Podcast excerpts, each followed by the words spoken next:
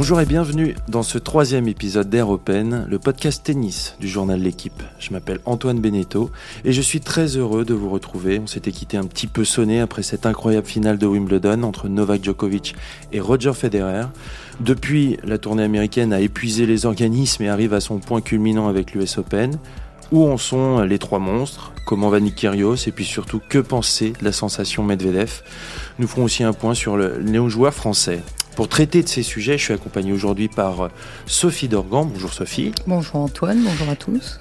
Par un nouveau, euh, un nouveau venu, Franck Ramella. Bah, pas, si, pas si nouveau malgré tout. Euh, bonjour je veux dire à dans tous l'émission. quand même. Ouais. Et, euh, et puis Quentin Moinet en direct de New York. Salut Quentin. Salut tout le monde, Franck Ramella, nouveau venu, c'est une belle introduction. On espère que vous avez passé un bel été. Nous sommes très heureux de vous retrouver. Allez, un peu de silence. La joueuse et les joueurs sont prêts.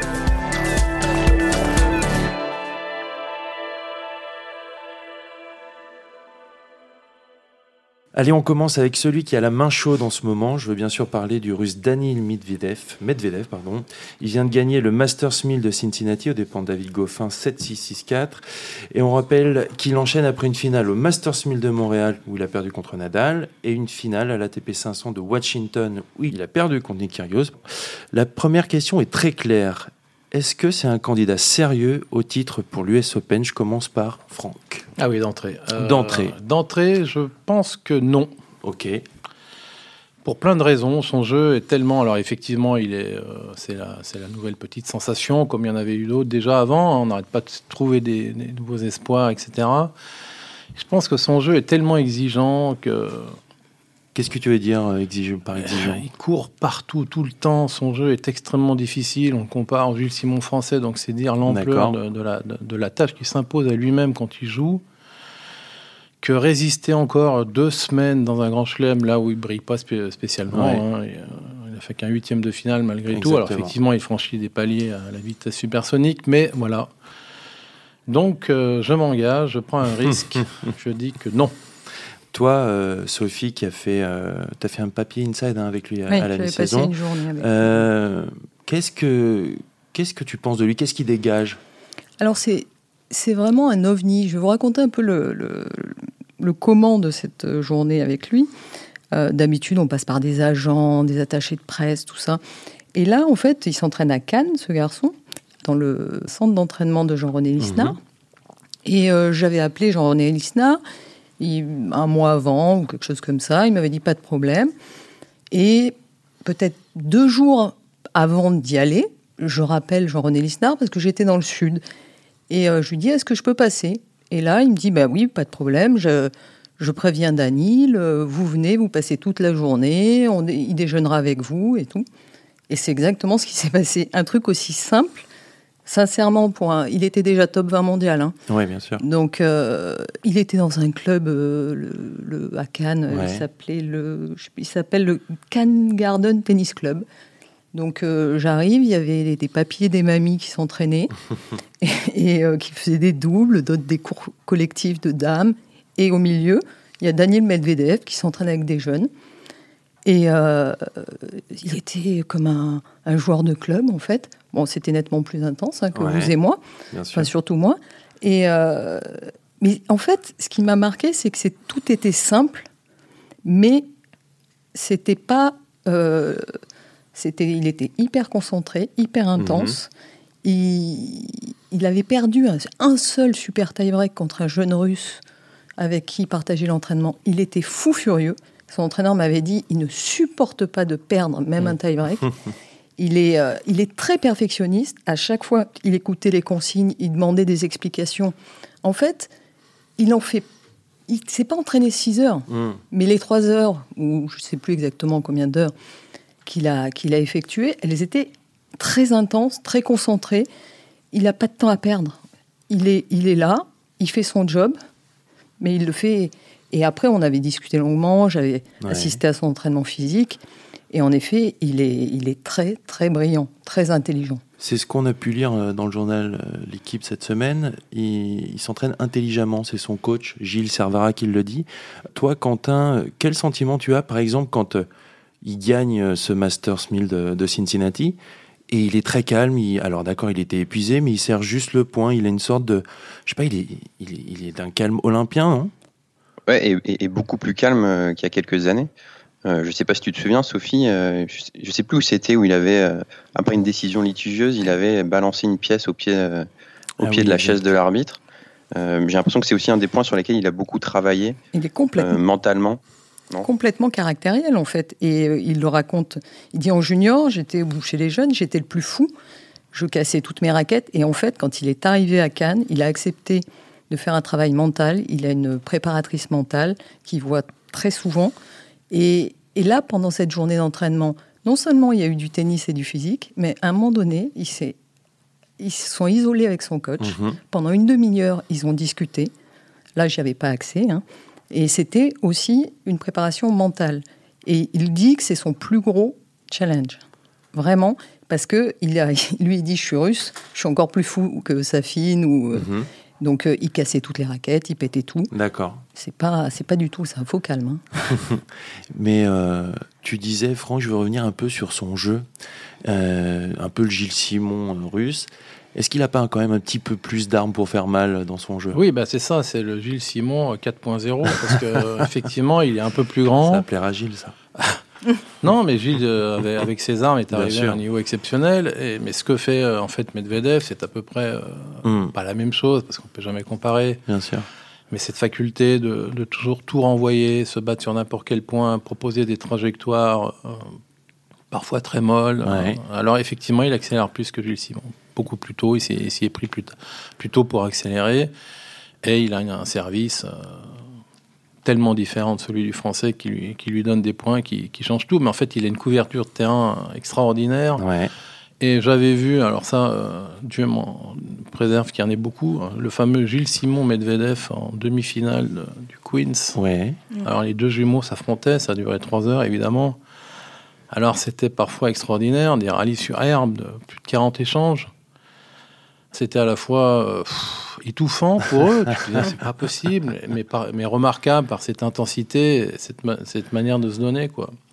Donc effectivement, il a un jeu qui peut lui amener très très loin, ça c'est sûr et certain.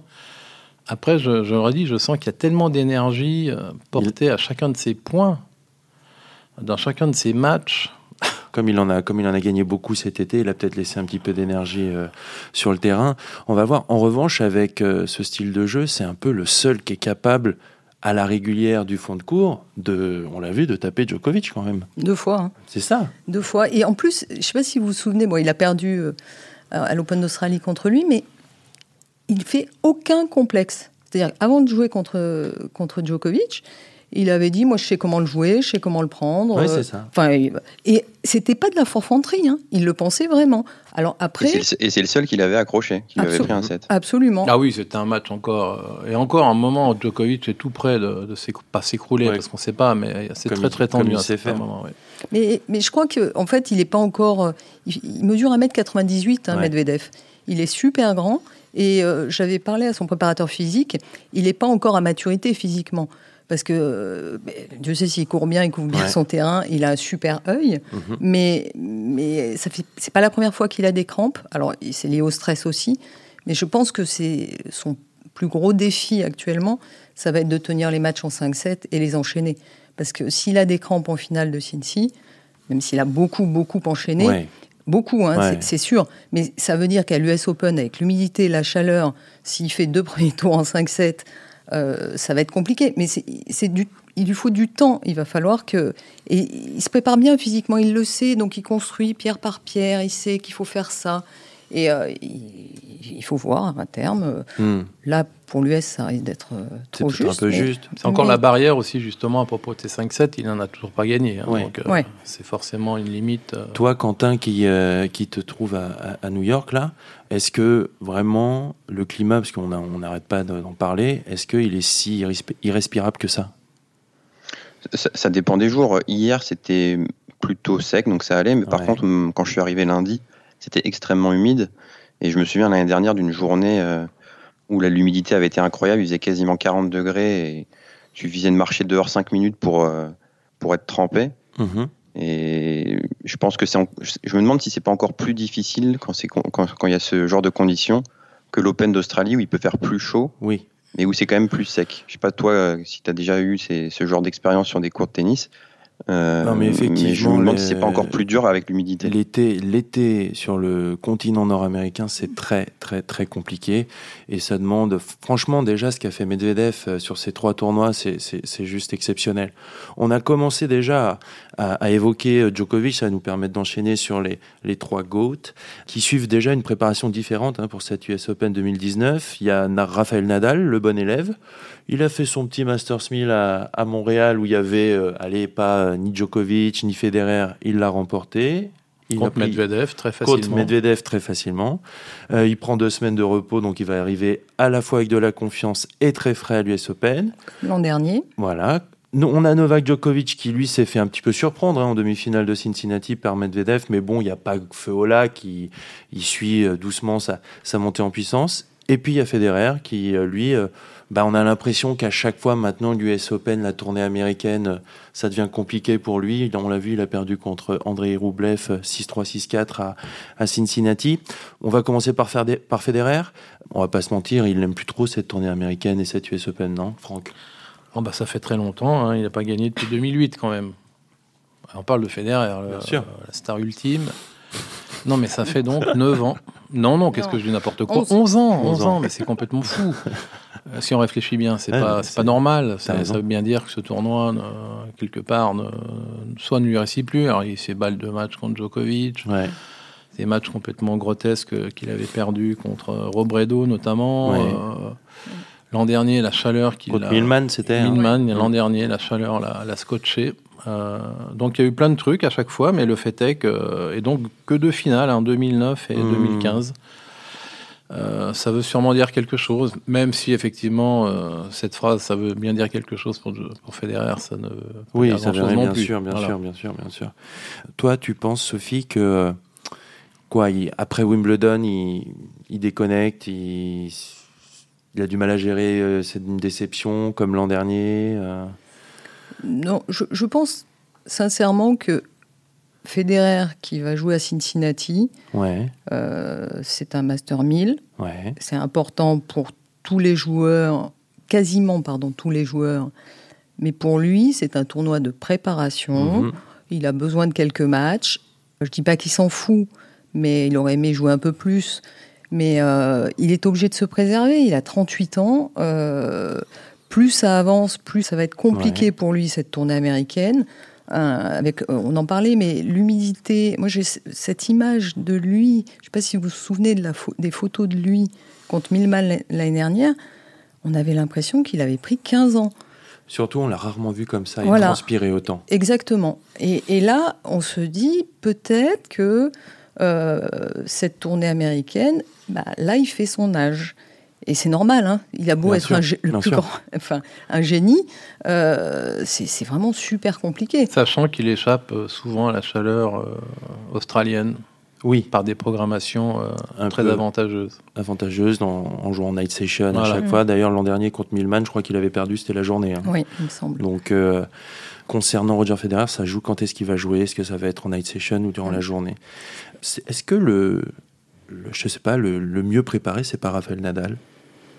Non, je, je, je dirais pas ça. Je, je mettrais Nadal et Djokovic à- égalité. mais je, je sais pas. hein. mais parce que vu la manière dont il a pris sa défaite contre Medvedev, Ouais. euh, Djoko, on sent que c'était pas très, c'était pas prioritaire pour lui. Ah, euh, parce que euh, bon, voilà, il a perdu, il a fait ses matchs. Euh, je suis sûr qu'il sera prêt pour l'US Open.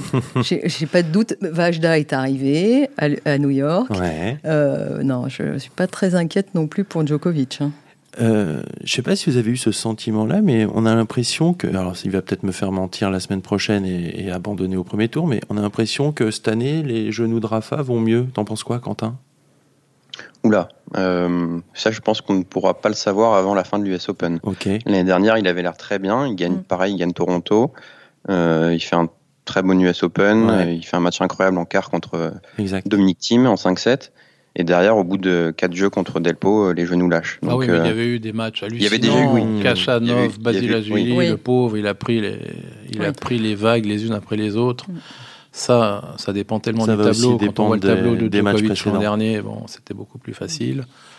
Euh, donc il y a cet, effectivement, il y a cet inconnu. euh, mais effectivement, l'an dernier, il a pris cher dans des matchs incroyables. Alors ça peut pas se répéter tout le temps. S'il fait effectivement que des matchs en 5-7 d'une dureté, euh, peut-être ça tiendra pas. Il y a eu un, un autre tube de l'été, c'est Nick Kyrgios. Euh, alors pour des raisons différentes. Euh, on va rappeler quelques faits. Il, est, il vient d'écoper d'une amende de 100 000 euros pour avoir insulté l'arbitre Fergus Murph- Murphy. Il avait demandé une pause pour aller aux toilettes. Il est juste sorti pour aller casser ses raquettes dans le couloir. Euh, bon, il faut savoir qu'avec Fergus Murphy, ça avait donc ça c'était à Cincinnati. Ça avait chopé, chauffé une première fois à Washington contre Gilles Simon justement. J'ai retrouvé les, trucs. Donc il y avait un petit un petit passif euh, euh, entre les deux hommes. Donc, Ma- je dis en passant, pourquoi avoir mis cet arbitre Je suis d'accord. je suis entièrement d'accord. remarque en passant. Mais il, il a des passifs avec euh, beaucoup Oui, d'arbitres. c'est vrai, c'est vrai. Ça peut devenir difficile d'en trouver au bout d'un moment. Bah, il s'arbitrera tout seul et puis on n'en parlera plus. Moi, ma question, c'est la suivante. Est-ce que Nick Kyrgios, c'est le gars qui dit qu'il n'aime pas le tennis et qui ne fait que ça que pour l'argent, ce qu'il a déjà dit? Ou est-ce que c'est celui qui s'est exprimé il y a quelques semaines, qui veut amener plus de gens à aimer le tennis? Parce qu'on est d'accord que les deux positions sont totalement opposées. C'est lequel Franck? Alors, c'est la grande question. C'est pas est-ce qu'il fait exprès d'être euh, odieux, ex- exaspérant, extra limite, ou est-ce qu'il est totalement fou? Enfin, Ouais, perturbé ouais, par sûr. euh, sûr. une schizophrénie ou un corché vif ou impossibilité d'obéir à une certaine autorité ou je ne sais quoi. Euh, ça, il y a que les médecins, il fait des cures. Non, mais je veux dire, c'est, c'est- c'est- ça relève du secret médical, il est suivi, il n'a pas un comportement, entre guillemets, normal. Bon, ça ne veut pas dire grand-chose. Oui. Ces excès sont totalement... Parfois, ces excès restent dans une certaine mesure acceptables, marrants, et parfois, c'est de l'ordre du très sale. Oui, bien sûr. C'est vrai. C'est vrai que parfois, c'est même Ça n'a vulgaire. aucun sens. hein. Il a craché Oui. euh, vis-à-vis de l'arbitre. Donc normalement, c'est un monde du tennis qui ne prend jamais ses responsabilités. Il aurait dû être euh, exclu du, Mmh. circuit. C'est une évidence. euh. Ah ouais, exclusion du circuit pour cracher envers vers l'arbitre Bah, cracher à l'arbitre. Tu veux dire un peu une suspension, quoi. Oui, ah bah, bien oui. sûr. Oui, ah non, pas exclu à vie. Mmh. Non, je suis pas aussi sévère que ça. Je- moi, je l'aime bien. On l'aime tout. Enfin, c'est une bénédiction pour euh, pour l'ATP. C'est extraordinaire d'avoir le méchant. euh, Mais on a un petit. C'est c'est- c'est ça que je veux, je veux souligner, c'est qu'on a un petit peu cette, cette ambivalence. C'est qu'à la fois, on se dit, putain, c'est génial. On a enfin, euh, dans, ce, dans ce tennis qui est devenu très lisse, enfin, on a un gars qui, qui, qui, sort du lot.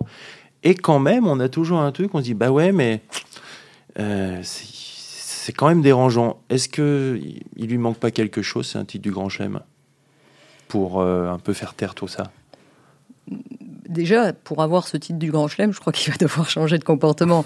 parce que c'est un peu. Avec lui, en fait, c'est l'art du contre-pied en permanence. Quand on, quand on le croit. euh, je me souviens, j'ai regardé son entraînement avec Gaël, mon fils, euh, à Mhm. Wimbledon. Alors, Gaël, il avait la cheville en vrac et lui, il faisait à peu près n'importe quoi. Il avait l'air d'avoir mal au dos, mal partout. Et puis, le lendemain, il joue contre Nadal. Finalement, il prend un 7 à Nadal. Donc, en fait. On ne sait pas, on comprend Mhm. rien à ce garçon, et je pense qu'il a envie de ça. Il a. Je me demande s'il n'y a pas aussi euh, euh, dans nos analyses un problème générationnel, c'est-à-dire que euh, il faudrait peut-être demander, demander demander à Quentin. à, à- voilà, à- aux jeunes, Déjà. aux jeunes moi nous. ce qu'il en pense, parce qu'il est, il a- il est plus proche de son âge que nous, parce que ça, ça en perd son latin, hein, parfois quand même. Donc après cette expression, on perd son latin qui n'a plus été euh, utilisée depuis depuis- 72. Puis le À toi, 19e Quentin. siècle. Oui, moi, je, je suis un petit peu moins jeune que lui tout de même, mais euh, c'est- vrai que moi je trouve qu'il apporte beaucoup sur le circuit. Ouais. Alors, je, il faut, je pense qu'il faut l'accepter avec ses, avec ses excès. Évidemment, on peut pas accepter quand il crache vers, vers l'arbitre ou quand il insulte le, le public.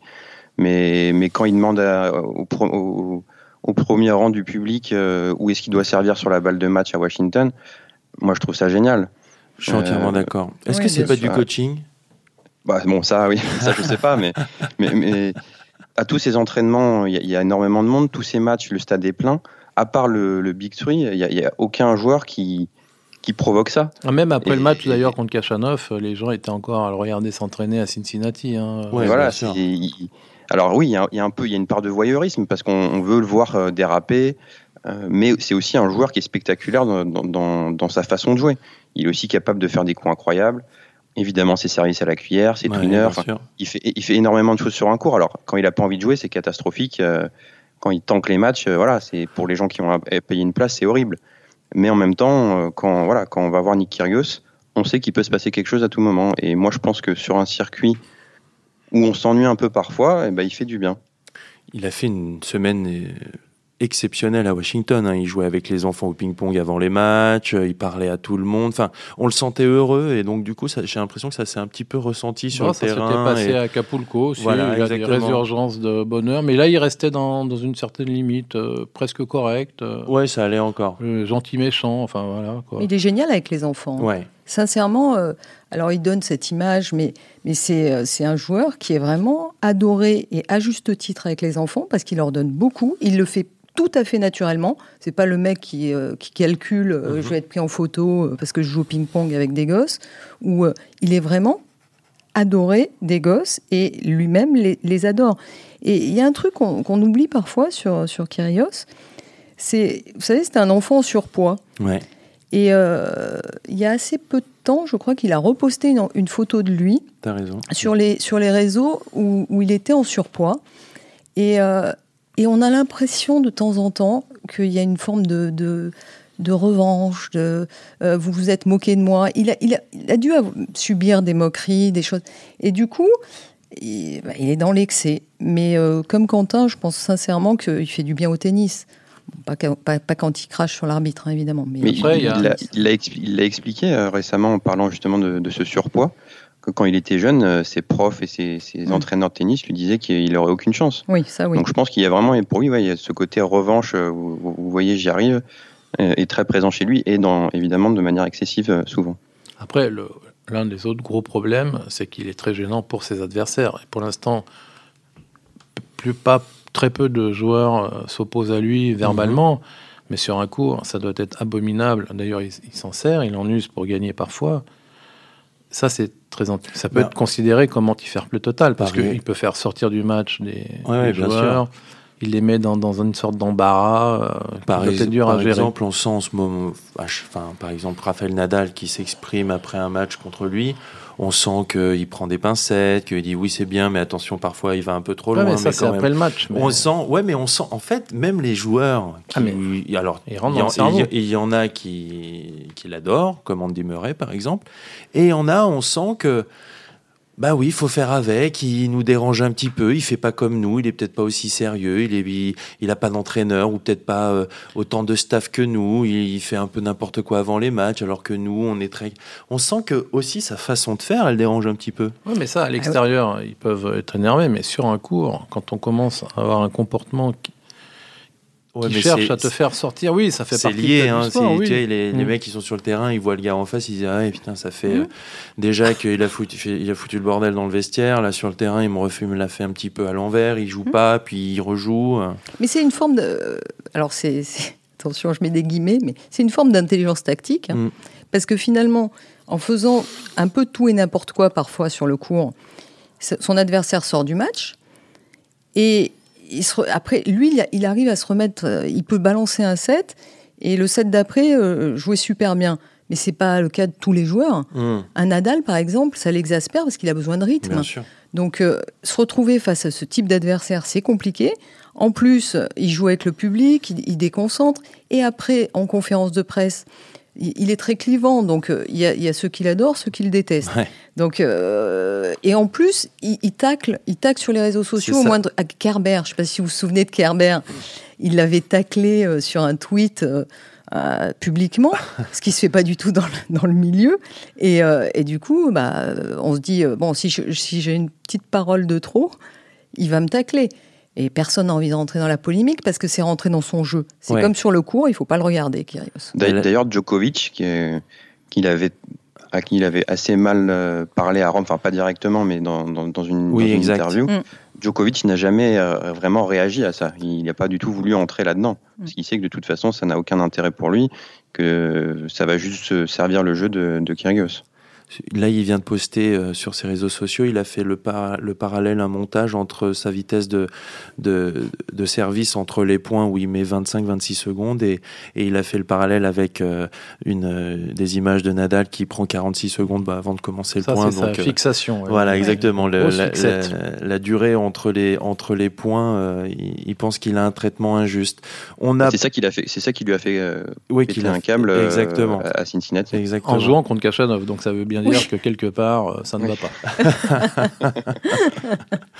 on va faire une petite parenthèse. On a, j'ai dit avec un petit peu d'humour que est-ce que ce n'était pas du coaching le fait de demander aux gens de, où ils devaient servir sur les balles de match. Il va y avoir le coaching autorisé à l'US Open pour tout le monde.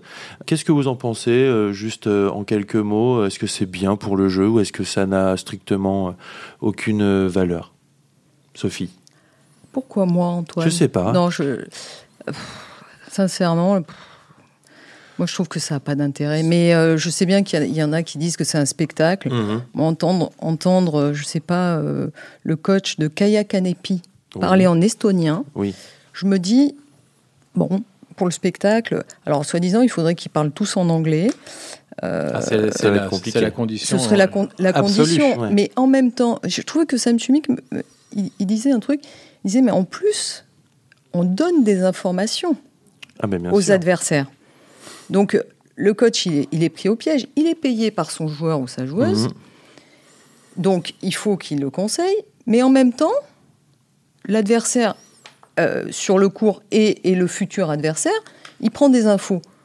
Donc, en fait, c'est d'une mhm. hypocrisie absolue. Si c'est ça, faire le spectacle, moi je trouve ça un peu triste parce que pour moi, le spectacle, ce sont les joueurs, ce ne sont pas les coachs. Voilà. Et puis, euh, ça n'est bien, enfin, c'est secret technique, effectivement, qu'il ne faut pas dévoiler. Et euh, il y a ce côté voyeuriste. Mhm. Quand on voit effectivement l'échange Caroline Garcia et son père, on regarde, on voit. Bien sûr que c'est une information. Mm. Est-ce qu'on doit la savoir C'est pas sûr. Alors, euh, bien sûr, on voit et on, dit ah c'est sympa, oui. mais, enfin c'est sympa. Et après, on a on a aussi accès à des à des grands moments de coaching ou des bons moments de coaching Tout qu'on a pu avoir mm. euh, avec euh, Philippe Dehaas et quand il a il entraînait Kazatkina. Voilà. Mm. Quentin, un petit mot là-dessus ou tout a été dit? Mais, mais, mais, là, pour l'US Open, si je me trompe pas, le coaching il sera en tribune. Exactement, oui, oui, en tribune. Hein. Donc c'est quand même pas ah exactement la même chose. Oui, oui, oui, c'est en tribune. Oh, il le coaching en tribune, bon. Bon. C'est qui existe déjà dans les faits. Qui existe même depuis les années 1890. C'est juste, c'est juste là, en gros, il le met, il l'autorise, quoi. Peut-être parce qu'ils ont eu tellement peur de ce qui s'est passé l'an ah dernier. C'est à cause de. C'est à cause de ça, on est d'accord. Transition toute trouvée avec le tennis féminin et Bianca Andrescu donc que l'on a découvert au, tournoi d'Indian Wells en, mars dernier. Elle avait remporté. Puis après, elle, s'était blessée à l'épaule, elle avait abandonné au tournoi de Miami, elle était revenue un petit peu trop tôt au tournoi de Roland Garros. Là, tournoi de reprise, et puis elle s'impose chez elle à Toronto. Impressionnante, non, euh, Sophie? Elle est incroyable. Elle est incroyable et en plus, elle fait du bien parce que son jeu est, très différent. C'est-à-dire que elle est à la fois puissante mhm. et et elle a beaucoup de toucher. Donc euh, c'est rare, elle sait faire un slice, elle fait une amortie, elle met beaucoup de volume, de la lourdeur dans ses frappes, et elle est jeune. Alors euh, le seul petit bémol, c'est la récurrence de ses blessures. Elle se blesse très très souvent, elle, est quand même, elle a un gabarit, elle est, elle est costaud. Euh, c'est un gros bémol quand même. Bah, c'est un gros bémol, mais elle a Surtout à son âge. Oui, mais elle a 19 ans, elle vient de gagner deux Master 1000, entre guillemets, parce que chez les filles, ça s'appelle pas comme ça. Euh, je sais pas vous, mais euh, nous, on serait contents en France d'avoir euh, eu quelqu'un de 19 ans qui gagne deux Master 1000 dans l'année. Qui est 14e mondial. Qui est 14e mondial et, qui, et, qui, produit ce jeu. C'est surtout si, la question, c'est est-ce que ça peut devenir la nouvelle patronne?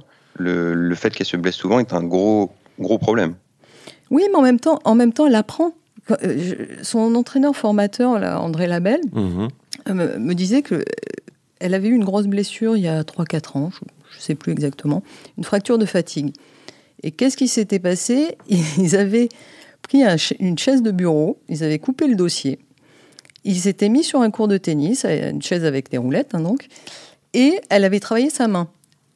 Donc elle avait travaillé euh, beaucoup son toucher à la volée et son lancer de balle, parce que comme la chaise bougeait un peu, il fallait être très précis au niveau du lancer de mhm. balle. Donc elle avait mis à profit euh, ce, cette, blessure. Donc voilà, après, je pense que Tennis Canada a bien compris qu'au niveau médical, il allait, il allait, falloir faire attention. Elle aussi, là par exemple, elle n'a pas commis la même erreur qu'entre Indian Wells et Miami. Elle s'est retirée tout de suite de Cincinnati. Donc euh, c'était intelligent. Tandis qu'à Indian Wells, c'était nouveau pour elle. Elle gagne Indian Wells. Elle enchaîne sur Miami, ce qui était une erreur. Après, elle a été blessée longtemps. Donc elle apprend quand même. Après, son corps, euh, son corps nous dira. Mais en tout cas, ça fait du bien de voir quelqu'un jouer au tennis comme ça. Ah oui, elle est hyper nature. Euh, franchement, c'est bah, cette nouvelle école. On peut l'associer aux jeunes Canadiens. Ils, sont, ils vivent ensemble, en fait. Ils sont tout le temps ensemble. Ils se connaissent depuis tout jeune. Chapovalov, Oger. Ils sont ensemble sur les tournois quand ils sont mixtes. Exact. Et ils racontent tous enfin, que c'est une dynamique. Euh, ces gens-là ne se prennent pas spécialement mmh. plus la tête que ça. Je trouve que leur jeu, euh, leur jeu respire cette, euh, voilà, cette fraîcheur et avec des styles bien différents. Hein. Chapovalov ne joue pas comme Ogier Aliassim. Andrescu, elle a vraiment son style à elle. Mais moi, c'est ce que j'ai adoré, c'est qu'en plus de bien jouer au tennis, bah, en dehors, on a l'impression quand même d'avoir euh, des bons êtres humains, quoi. Oui, oui, elle, est très marrante. Mm. Cool, en tout cas. Ouais, Après, bon, on les connaît pas bien. Bon, oui, Chapovalov a eu son petit coup de blues malgré tout. Là, il sort un truc. Bon. Mais c'est vrai qu'il respire de ça une certaine simplicité, un naturel qui fait qu'on joue au tennis, ce sport si compliqué, sans se prendre trop, la tête. Quentin, est-ce que c'est pas, euh, on n'entend que ça, la WTA est en cherche de la nouvelle star, euh, ils, ont, ils manquent d'image, est-ce que c'est pas elle? Bah, c'est possible. Après, encore une fois, moi, je pense que les, ces blessures à, répétition peuvent être un souci si elle veut s'installer au sommet du tennis féminin pendant, pendant longtemps. Mais effectivement, là, ça fait un moment qu'on cherche. On y a cru avec Osaka. Bon, c'est évidemment pas terminé, mais on va, on va voir. Là, ça fait un petit moment qu'elle est un petit peu moins bien. Enfin, un petit moment, quelques mois. C'est pas non Elle a gagné l'Open d'Australie en janvier. Barty, qui a un jeu génial aussi, hein, faut pas l'oublier, malgré tout, même si euh, ça n'a pas marché à, à Wim. Après, moi, je trouve ça assez excitant d'avoir ce circuit féminin où il n'y a pas une joueuse qui se détache complètement comme ça. À chaque tournoi, évidemment, il y a 10, 15 joueuses qui peuvent gagner. Mhm. Euh, évidemment, il faut jamais oublier Serena, mais moi, je trouve que c'est bien d'avoir un circuit féminin totalement différent du circuit masculin où, sauf grosse surprise, on sait que ça va être pour un des trois. Ben ouais. Euh, donc, c'est pas forcément plus mal de ne pas avoir quelqu'un qui surdomine euh, pendant trop longtemps. Surtout quand, enfin, je sais pas, parfois on a l'impression d'entendre que dans le tennis masculin, bon, bah, on sait que ça va être l'un des trois qui va gagner, puis ça nous ennuie un petit peu, et puis voilà. Et là, on reproche exactement l'inverse au tennis féminin. Pour une fois, on n'a personne qui domine. On voit des nouvelles joueuses. On a vu des jeunes joueuses à Roland Garros, c'était génial. Là, on voit Andrescu qui, qui, qui émerge un petit peu. Bah, c'est rafraîchissant. Osaka, ok, elle a connu un petit, un, petit, un petit creux, mais elle va revenir. Et puis c'est bien aussi, on sait que Serena, elle a toujours envie, elle est toujours là. Enfin, moi, je trouve ça quand même assez... Euh, assez bizarre qu'on, ce qu'on reproche au, au tennis. Ah, on n'est jamais content. C'est ça. Hein. Mais effectivement, la grosse domination, notamment en Formule 1, quand c'est toujours les mêmes qui gagnent, ça avait tué on un. peut plus. Bah oui. Voilà, donc. Euh, Et puis il y a des beaux matchs. Moi, je suis depuis 2-3 ans. Je suis entièrement d'accord. Je m'étais fait la réflexion avec Sophie justement que depuis 2-3 ans, en particulier en Grand Chelem, il y a plus de matchs sympas sur le circuit féminin que, que, que chez les mecs. En fait, comme je suis beaucoup plus mhm. jeune que Quentin, non, je trouve qu'il y a, je suis complètement d'accord avec ce qu'il vient de dire. Mais avant, vous savez, à une époque, euh, le, siècle dernier, les, premiers tours n'étaient pas intéressants. Mais à partir des quarts ou des demi, il y avait des super matchs. Peut-être que le, top 10 était peut-être plus fort. Mais le top 100 était beaucoup moins fort. Et là, aujourd'hui, sur le circuit féminin, il y a une immense densité. Et euh, la, la, 70e mondiale peut battre une top 10 sans problème. Et ça, ça n'arrivait pas avant. Et du coup, il y, a, franchement des empoignades dès les premiers tours qui sont euh, fabuleuses. Hein. Et, surtout, je sais pas, je sais pas ce que vous en pensez, mais je trouve que on a passé une période où c'était boum boum quand même. Hein. Mhm. Et là, on voit arriver des joueuses qui font plus que boum boum, qui, qui apprennent à slicer, qui, enfin qui slice, qui font des amortis, qui, des services kickés. Enfin, il, il, se passe un truc, c'est beaucoup plus varié c'est beaucoup, c'est des, sont des jeux beaucoup moins monolithiques qu'avant. Et euh, moi, je trouve ça sympa, franchement. Bravo. Ça me paraît bien de, clore le sujet euh, tennis féminin et Andrescu comme ça, sur cette note positive. Une autre note positive de cet été, euh, nos Français quand même, c'est pas mal à Cincinnati ce qu'ils ont fait, et puis même à, à, Montréal. Donc à Montréal, il y a eu la demi-finale de Gaël Monfils. Bon, qui a fini sur une petite blessure. Il y a toujours un petit. Non, mais c'est vrai, c'est problématique. C'est toujours cette petite blessure qui vient. Euh, m'a gâché euh, le, parcours de Gaël Franck Ah, ce qu'on peut dire, c'est que Gasquet, mon fils de son gars, ce sont un peu nos goats à nous. euh, on pense qu'ils vont toujours disparaître. Non, mais ils reviennent tout le temps. Et euh, malgré tout, c'est une, forme de. Pas résilience, le mot est un peu grotesque, mais ils sont toujours là, en fait. Ils reviennent toujours. Qui aurait dit que Gasquet allait faire une demi-finale? Mais c'est incroyable. C'est exceptionnel. C'est Gasquet, c'est quand même le plus incroyable. hein. Et Mais ça montre qu'ils ont. C'est au-delà du tennis dans la peau, quoi. C'est. Ils sont quand même. C'est là où. évidemment, tout le monde va rigoler. Ils sont quand même extraordinaires, quoi. Parce. Mais pourquoi tout le monde Non, rigole non, bah, parce que on connaît, euh, On sait, on sait qu'ils sont extraordinaires. C'est des gens qui ont été dans les dix premiers joueurs mondiaux, qui ont fait des carrières quand même, enfin plus que respectables, euh, Plus que génial. ça, génial. Mais, euh, mais Et, oui, euh, bon, ok, euh, toujours ce, ce, ce, Ce petit manque, toujours ce petit match qui va pas, effectivement, ce, ce truc qui agace, Mais, effectivement. mais ouais, Richard Gasquet, là, qui revient, il a été opéré de la hanche euh, fin 2018. De laine, non? Ouais, Ah, voilà, ouais. exactement. Et là, il, est, il fait demi-finale d'un d'un Masters 1000, quoi, 6-7 mois après. En jouant, en jouant en tennis, enfin, euh, assez, pas évidemment pas, pas tout le temps, mais par à coup assez exceptionnel. Évidemment son revers, mais même moi je l'avais rarement vu frapper autant ses coups droits. Je suis d'accord avec toi, depuis, Quentin. enfin, depuis des années. Ouais. Il avance dans le cours euh, beaucoup plus qu'avant. C'est ce que tous ses coachs évidemment lui répètent depuis. euh, Mhm. Même depuis lui, il 10 le ans, sait, mais- hein, il le sait bien, il, t'inquiète. le, il le sait évidemment, mais il- là il l'a vraiment fait euh, quasiment pendant toute la semaine. Et, et ça fait du bien de le revoir comme ça à ce niveau-là. Après tout ce qui tout ce qu'il a traversé en mai quand on le voit à Madrid pour sa reprise, euh, il en est très très loin évidemment. Et puis je l'ai trouvé très mobile sur les jambes aussi. Et pour quelqu'un qui s'est fait opérer, c'est quand même assez, c'est quand même bon signe. Mais je crois qu'il a eu tellement peur. Je me souviens de l'avoir interviewé à Madrid euh, pour son retour. Il a eu vraiment super peur. C'est sa plus, la plus grande blessure de sa carrière. Il était, euh, quand vous voyez la cicatrice qu'il a, c'était impressionnant. Et il a eu très peur de ne plus jouer. Richard, c'est, je crois, le, le plus amoureux de Oui, son sport. C'est, il adore son sport. Et là, là, ça lui a manqué terriblement. Et surtout, il a eu peur de ne pas pouvoir revenir. Et euh, au-delà de son talent, tout ce qu'on veut, euh, je crois que psychologiquement, pourquoi il joue plus près de sa ligne et tout ça? Parce que quand on a, on a peur de perdre quelque chose, et, et finalement, il n'a plus rien à perdre, là, Richard. Il est heureux d'être sur un cours. Et c'est vrai que là, c'est vraiment grâce à son talent, à sa main et à sa volonté aussi, qu'il arrive à, re- à revenir aussi vite. Parce que c'est vrai qu'un joueur un peu plus, avec un jeu un peu plus laborieux, il peut pas euh, en 4 mois, 5 mois jouer à ce niveau-là. C'est pas possible. Lui, il y arrive. Mais Ouais, il, il s'y attendait pas, hein, d'ailleurs. Il, il- il pensait. je me souviens, il m'avait dit 6-7 mois quand même pour revenir. Et finalement, c'est plus tôt que prévu. Euh, mais je trouve ça génial. Et c'est vraiment. il adore être sur un cours de tennis, Richard. Ouais, c'est beau parce que faut savoir que cet été, avant la tournée américaine, il a fait toute la tournée sur terre battue. Alors cette tournée sur terre battue après Wimbledon, pour ceux qui nous écoutent, faut savoir que c'est un petit peu la tournée des, des terriens purs, des, de ceux qui veulent vraiment jouer toute l'année. Et je pense pas que Richard, dans sa carrière, il ait beaucoup joué ces tournois. D'abord parce qu'il en avait pas besoin, parce qu'il était plus haut classement.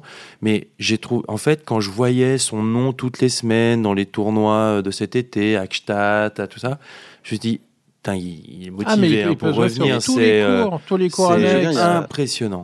Je me souviens il y a deux ans, je crois, après une blessure aussi, il était parti faire un challenger Bien en sûr. Pologne. Bien sûr.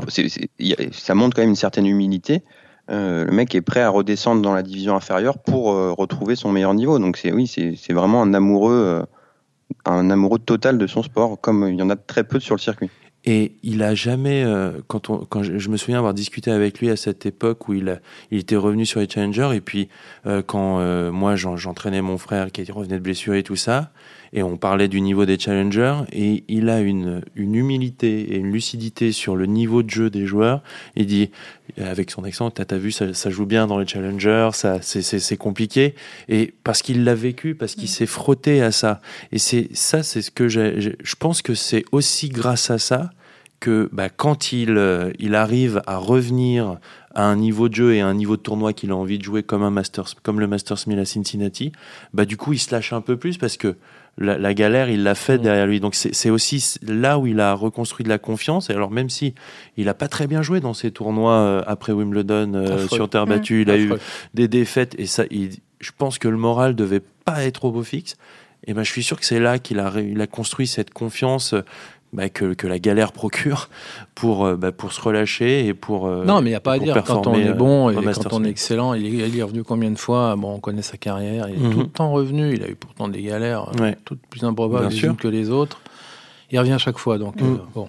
Et vous avez vu cette image où il s'entraîne, il n'a pas d'entraîneur, enfin il y a Thierry Assion qui s'occupe de lui, et il va sur un tournoi et il s'entraîne avec sa maman. Ah. Je pense qu'elle, Marise, je ne sais pas si elle sait jouer au tennis, et on la voit dans une tenue un peu improbable, elle, elle lui envoie les balles. Et euh, enfin, il y, a- il y a Richard Gasquet qu'on voit faire ça, c'était totalement surréaliste. Et il y a un autre Français aussi qui ça fait du bien parce qu'il avait, be- il avait besoin de victoire, c'est Lucas Pouille qui a fait quart de finale. Euh, Il a vu une belle résistance en plus contre Djokovic. Ça fait du bien de revoir Lucas quand Ah oui, même parce à ce que les matchs en 2-7, ça faisait au moins 3 ans. Il n'y arrivait pas. Enfin, il, il arrivait à faire des choses en 5-7, Coupe Davis, Mhm. demi-finale à Melbourne. Alors, bizarrement, enfin, pour plein de raisons, euh, c'est vrai qu'il il plantait quoi, dans ces tournois un peu basiques, classiques. Et là, effectivement, depuis la nuit des temps, il s'est repris. Effectivement, bah, ça c'est plus effectivement rassurant. euh. Tout semble se remettre à un niveau conforme. Euh, alors après, est-ce qu'il faut, faut jamais trop en vouloir tout de suite, euh, pas trop se remettre la pression immédiatement, parce que ça, ça lui a fait souvent un peu de mal, Ouais. j'ai l'impression. Mais effectivement, c'est une bonne nouvelle. Sophie, euh, quelque chose à ajouter sur Lucas Je- je trou- J'ai trouvé qu'il jouait déjà très bien à Wimbledon. Alors, il a, il a perdu contre Federer. Bon, le match n'était pas. Mais euh, j'étais allé le voir lors de l'exhibition contre Nadal. Ouais. On est d'accord, c'est une exhibition. hein. Exact. Mais il jouait déjà très bien. Il avait retrouvé sa qualité de frappe. Il était un peu plus en confiance. Après, il était un peu plus rassuré parce qu'il a eu des problèmes personnels euh, euh, qui l'ont inquiété euh, fortement. Et euh, il était un peu plus rassuré, donc un peu plus serein. Mais je crois que, en fait, comme il est costaud, il frappe fort et il a un jeu un peu, parfois, il fait des bourdes Mhm. gigantesques en frappant fort. On oublie la, la- la dimension mentale chez, chez Lucas Pouille et je, je crois que c'est un immense cérébral et sensible. Et, euh, et quand il, ça va pas, il y a un petit truc qui cloche, c'est la panique totale. Mmh. Donc, euh, il a un niveau de jeu. Il, a- en fait, il n'a pas trop de niveau de jeu moyen. Et c'est ça qui, qui, qui fait que sur des matchs en 2-7, et ce qui était aussi intéressant à Cincinnati, au-delà des matchs en 2-7, il avait perdu le premier. Et ça, généralement, quand il perdait le premier, euh, il perdait le deuxième Ouais. hein, derrière. Il perdait le match. Et là, il est revenu. Il arrive quand même à se reprendre. Ça prouve que le joueur est un peu plus serein et un, un- un peu plus en confiance Mmh. qu'il y a 3-4 mois. Quoi. La transition est toute trouvée avec l'US Open. J'ai envie de vous demander vos pronostics pour cette US Open 2019. Et je vais commencer par Sophie, bien sûr. C'est dur. hein, Euh, euh, chez les filles, je crois qu'il y a 128 joueuses. Donc, euh, 128 vainqueurs potentiels. donc euh, j'en vois euh, 127. Ouais, Il y en a bien, il y en a bien 10 hein, qui peuvent gagner. je- ça je c'est pense. sûr. Moi, je, je, je- je vois bien Marty. Je sais pas pourquoi. J'adore, j'aime bien, j'aime bien son jeu. Donc je suis pas très. C'est complètement, euh, c'est complètement subjectif. Oui. Il y a aucune raison. C'est un, moment subjectif de. Voilà. Et chez les hommes, euh, je, je vais vraiment vous surprendre. T'es prêt? Antoine, est-ce que t'es prêt? Ah, il va être à 17. Ah, Voilà. Voilà.